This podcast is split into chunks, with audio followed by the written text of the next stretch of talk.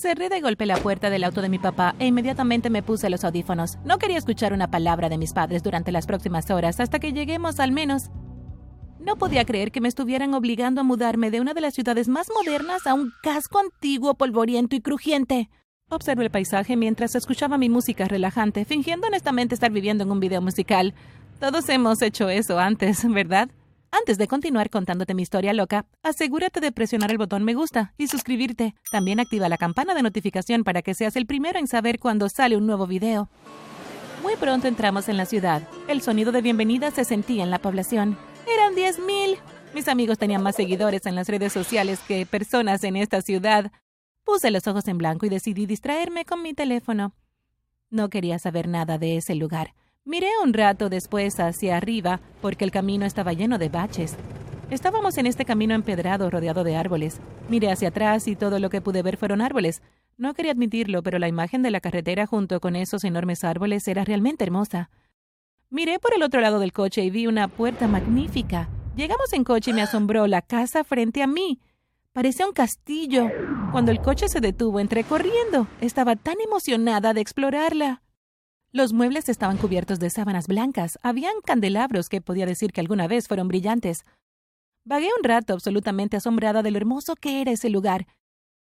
Y se sentía seguro. Se sentía como en casa. Tenía una sensación cálida en el pecho a pesar de que la casa estaba bastante fría. Mis padres se rieron de la expresión de mi rostro. No estás tan enojada ahora, ¿verdad? bromeó mi papá. Solo negué con la cabeza. Pasamos los siguientes días arreglando la casa, limpiando el polvo y pasando la aspiradora, abriendo ventanas y limpiando los pisos para restaurar su brillo pasado.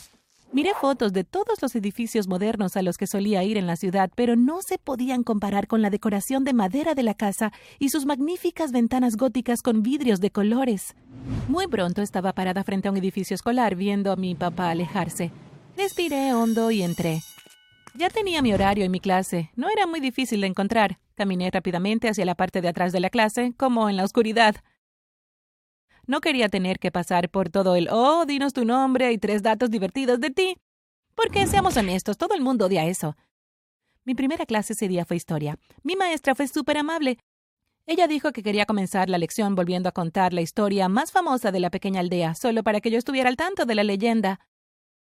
La leyenda dice que cuando se fundó este pueblo, comenzó, las primeras personas que vinieron aquí fueron una familia con poderes oscuros. A medida que la gente comenzó a venir aquí y a establecerse, esta familia comenzó a lanzar hechizos para hacer que su negocio fuera exitoso y estafar el dinero de los bolsillos de las personas pobres y trabajadoras. Trajeron miseria a nuestro pueblo y cuando finalmente se fueron dejaron nuestro pueblo en la pobreza absoluta. Fue necesario que nuestra gente más fuerte se fuera y volviera después de haber ganado algo de dinero para que pudiéramos seguir adelante. Todavía sufrimos la maldición de esa familia, tanto que no decimos su nombre, dijo la maestra.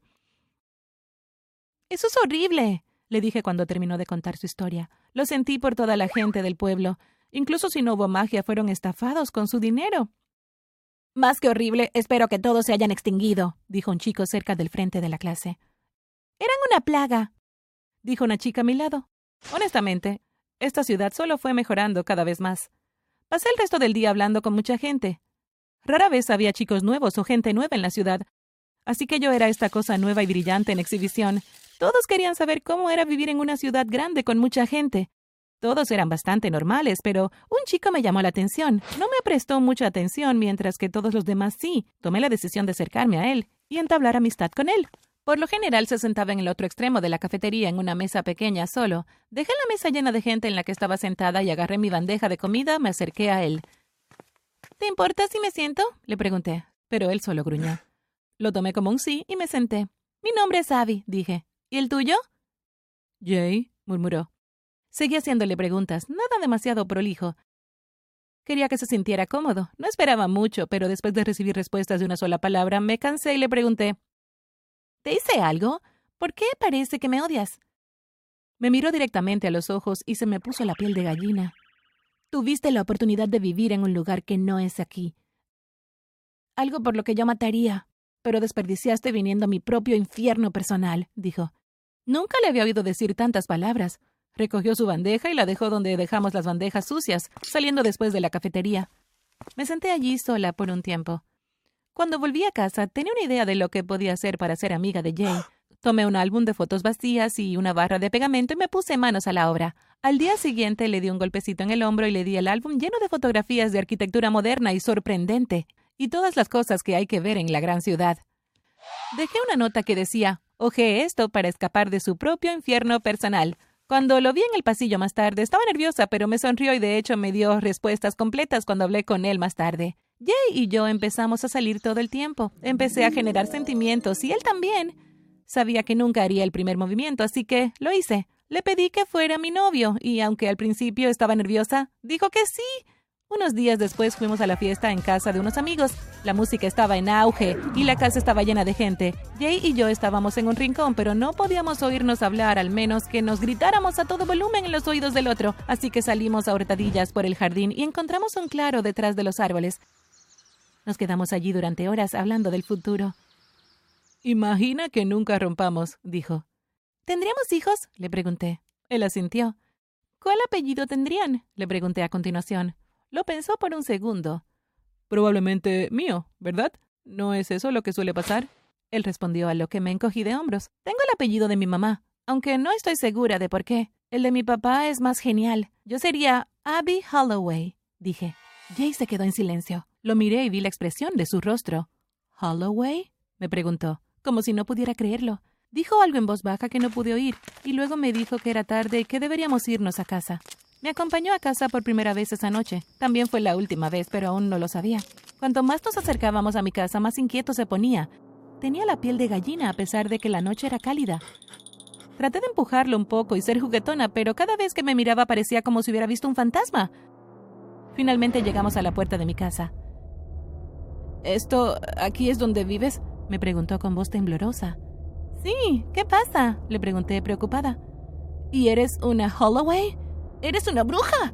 Él dijo. Negué con la cabeza y traté de estirar la mano y tocarlo, pero saltó fuera de mi alcance. ¡Eres una Holloway! ¡Una bruja sucia! me gritó. Comenzó a gritarme tantas cosas hirientes que comencé a llorar.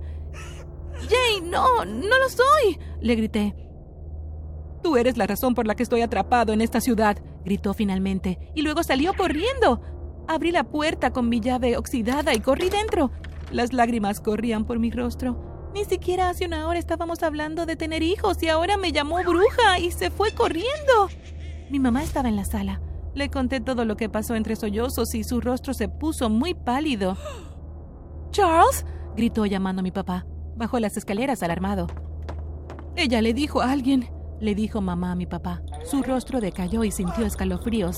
Tenemos que irnos, dijo, tratando de evitar que su voz temblara.